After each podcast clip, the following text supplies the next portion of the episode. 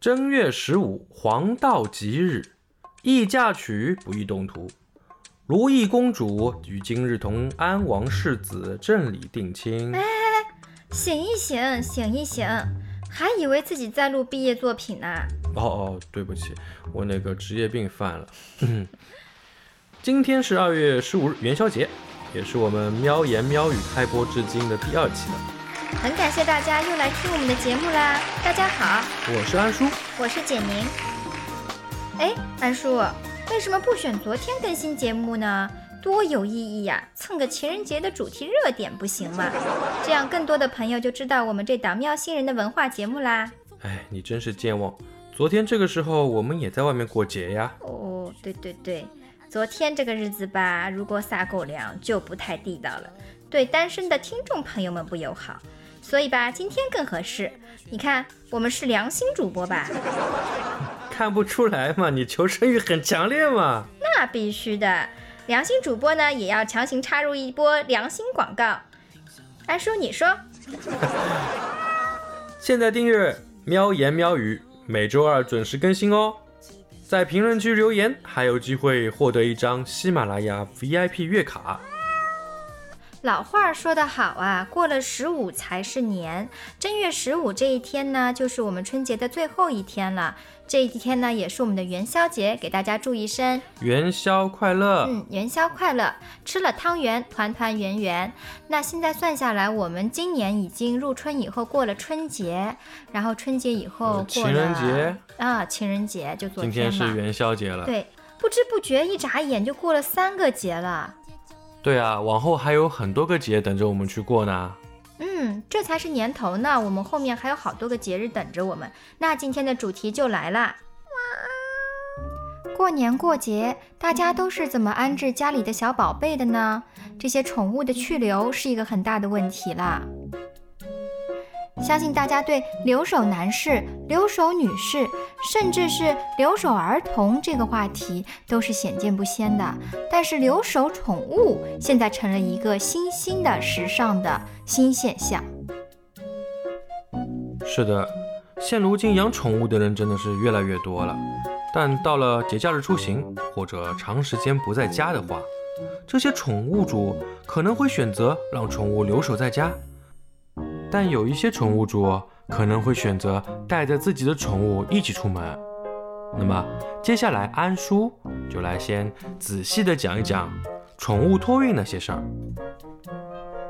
啊，对，我也整理了一些呃带宠物们一起出行的这个问题，看看能不能给小耳朵们提供一些参考啊。比如说托运到底需要哪些资料？最晚我们提前多久需要准备好？呃，还有就是哪些航空公司可以托运宠物？那每个人到底是现带几只宠物呢？公司与公司之间到底有什么差别？另外，对于航空箱的要求，可能各个公司都不同。如何选择一个能够符合所有航空公司要求的托运箱，最大提高性价比，这个也很要紧。还有啊，姐您听说花八百块就能带猫进客舱？这个具体的规则又是怎么样的呢？好好，你今天的问题有点多呀。那我们这样吧，先确认一下咱们自家的猫咪能不能被航空公司所接受呢？目前基本上所有的航空公司都不接受托运短头颅的短鼻的猫，主要的品种包括缅甸猫、异国短毛猫，像加菲这样的，还有波斯猫、喜马拉雅猫。此外啊。南航黑名单上还附加了英短，川航还附加了折耳。这么多猫都不能上飞机啊？是的，除了品种之外啊，对年龄还有是否怀孕的母猫也有讲究。就像国航，小于两个月的、怀孕的或者是分娩七天以内的都不可以托运。深航呢，怀孕的、分娩四十八小时以内的也不可以托运。其他航空公司要求是这样的：小于六个月内的、怀孕的、分娩四十八小时以内的，是不可以托运的。啊，这么多要求，听着都觉得头晕了。但是还是要非常严谨的把这些要求给执行下去，毕竟也是对我们自家宝宝的保护。是的，安叔建议呢，大家在买机票之前先咨询一下对应的航空公司，因为每家航空公司对于这方面的规定和要求呢，其实是会发生变化的，避免你买完票之后再去咨询到不同的信息，再去产生退票的费用。然后这边呢，安叔要给大家敲个黑板，所有航空公司均要求，猫咪已经在猫三联狂犬疫苗的免疫期内。狂犬疫苗呢，是在注射的二十一天后，才可以办理相关的托运手续的，进行托运。这就是我们作为铲屎官需要准备的材料了。第一个是小动物疫苗注射证明，第二个是动物检疫合格证明，第三个是各航空公司的运输协议书或者申请书或者审批通过的运输单。安叔提问提问，那么这些航空公司要求的这些单据都是一样的吗？对他们所需要的资料均一致。接下来我来跟大家说一下具体怎么办理。小动物的疫苗注射证明，必须有猫三联和狂犬疫苗的注射记录，且注射日期要在起飞前的二十一天以上。除了开证明时需要。一些航空公司在办托运的时候，审核的时候也需要。第二个，动物检验合格证明，咱们需要带着组子，以及疫苗本和当天托运的航空箱，去县区以上的动物卫生监督所开具证明。记得出发前一定要打个电话咨询一下。啊，举手提问，举手提问。那么航空箱一定要带着吗？必须得带啊，因为航空公司有规定，证明中运载工具消毒情况一栏必须填写，且单据上需盖有动物卫生监督所检疫专用章。嗯，那么这个，嗯，动物防疫证明，呃，动物检疫合格证明，它的有效期是多少呢？证明一般有效期是三到五天。常规的情况下都是三天的，咱们需要保证登机审核前，这个证明是在有效期内。如果遇到节日和长假，我们通常可以跟工作人员说明情况，延长到五天的。大叔，那还有一个你说的什么运输协议申请书那些的，是怎么申请的呀？在哪里获得呀？哦，大部分航空公司的表单可以直接在对应的官网下载，个别航空公司，咱们可以先打电话核实，再单独将表单发送至我们的邮箱。哦，那我就明白了，敲黑板，三个证儿一样都不能少。对了，哦，对了，安叔啊，刚刚提了一定要带着航空箱去办证儿，那航空箱我们有什么选择的要点呢？嗯，托运的航空箱的准备呢，我们建议是在提前十天左右去挑选一下，留出快递的时间寄到咱们家，同时也要留出让我们的宠物去适应这个航空箱的时间。大家可以去某宝、某东搜索一下宠物托运航空箱，保证安全和结实的同时，咱们也要注意保证空气的通畅。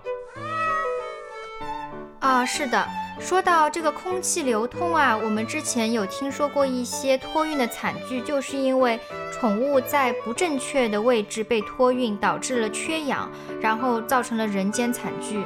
哎，这这个是太心痛了。嗯，其实这边是这样一个问题，选择航空公司的时候呢，咱们还要特别去问一下是否有氧舱，要跟航空公司的机务人员去确认一下。目前。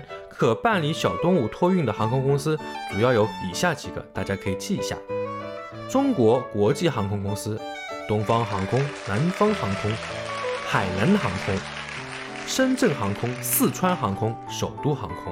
但并非每个航班都可以托运的，咱们还需要提前咨询一下各航空公司直属的销售处。啊，那我很好奇，我们的宝贝儿们上了飞机，他们到底是处于飞机的哪个位置呢？嗯，托运的宠物啊，作为托运行李的一部分，会放在客舱下方的有氧货舱中。目前国内仅有海航可以将宠物直接带入客舱。是说海南航空吗？对啊，海航有这样一个服务的。你可以知道，首先，每只宠物和宠物箱的合计重量不得超过五公斤。当然，你大橘猫就算了，肯定带不上去的。橘猫，橘猫不是猫，它是猫猪。嗯，其次呢，宠物需要全程置于宠物箱内，所以宠物箱中间可以放一些软的东西，去保护下宠物，让它舒服一点。然后啊，运输全程需要穿戴宠物衣物，防止猫毛掉落，佩戴口罩，整体的费用在八百元人民币。这就是传说中的八百元带宠物进仓啊！对，八百元是每个航段每一只宠物的价格。现阶段仅海口、广州、深圳、长沙、济南、青岛、厦门、合肥、喀什、太原、西安、哈尔滨、武汉、郑州、桂林、上海虹桥机场、大连出港的国内直达航班的经济舱上实行。做完这些准备工作呢，就到了当天登机办理托运的一个环节了。我们要早点到机场，除了东航、南航提前九十分钟以外，其他航空公司都需要提前两个小时到机场办理托运手续。那好像也是有点赶吧？没办法，毕竟是你要带着你们家主子出门的。这个时间留的其实已经不算长了，通常提早两个小时也是风风火火卡点办完手续的。因此，特别是遇到节假日，安叔在这里建议大家再提早三十到六十分钟。那到了机场，我们的办理流程又是如何的呢？呃，就跟我们自己坐飞机是一样的，先到值机柜台办理登机牌，然后把我们的托运办了。这边呢，前面有提到的三份资料，就需要在托运的时候直交给值机的工作人员，然后工作人员呢会给你一个网兜。去机场打包处用网兜把我们的航空箱做一个打包，打包的费用呢大概在十五元左右。那如果我的猫超重了怎么办呢？给它减肥行吗？这好像来不及了吧？那这个时候呢，你就要去超规行李托运处补交超重的费用。猫和航空箱不算在免费的行李额内哦。那这个我还要补缴多少钱呢？这个计重费用是这样算的：单程直达经济舱普通票价乘以百分之一点五，再乘以总重量，然后你再回到值机柜台办理后续的手续，将猫咪送回超规行李托运处进行托运。这里要注意啊，在航班起飞前五十分钟必须要送去，这样你就可以自己屁颠屁颠的上飞机了。最后呢，就等飞机落地，去行李处接你的主子吧。这里安叔需要特别提醒大家一下，就算你家主子平时是社交牛逼症，也不要在机场打开行李箱放它出来遛弯儿，尽可能减少猫咪应激的机会，降低紧张和不适。猫咪跟着出行也确实太不易了，接到主子后一定要用爱和游戏还有罐头，记得好好安抚它哟。毕竟它是你家主子。是你主子，你铲屎。言归正传哈、今天我们这一期节目的主要的其实初心呢，就是为了避免之前我们在网络上看到过的一些报道，因为一些主人的无意识的举动，或者是对托运的细则的不了解，导致了呢宠物在托运的过程当中窒息，从此就人宠两隔。宠物呢，它不仅是我们生活当中的一个陪伴，它是我们的家人，毛孩子也是家庭成员的一份子。安叔举起双手双脚表示赞同。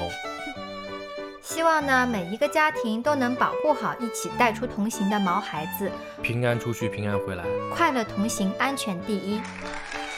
那今天的节目就到这里了，希望以上的信息对在座的小耳朵有所帮助。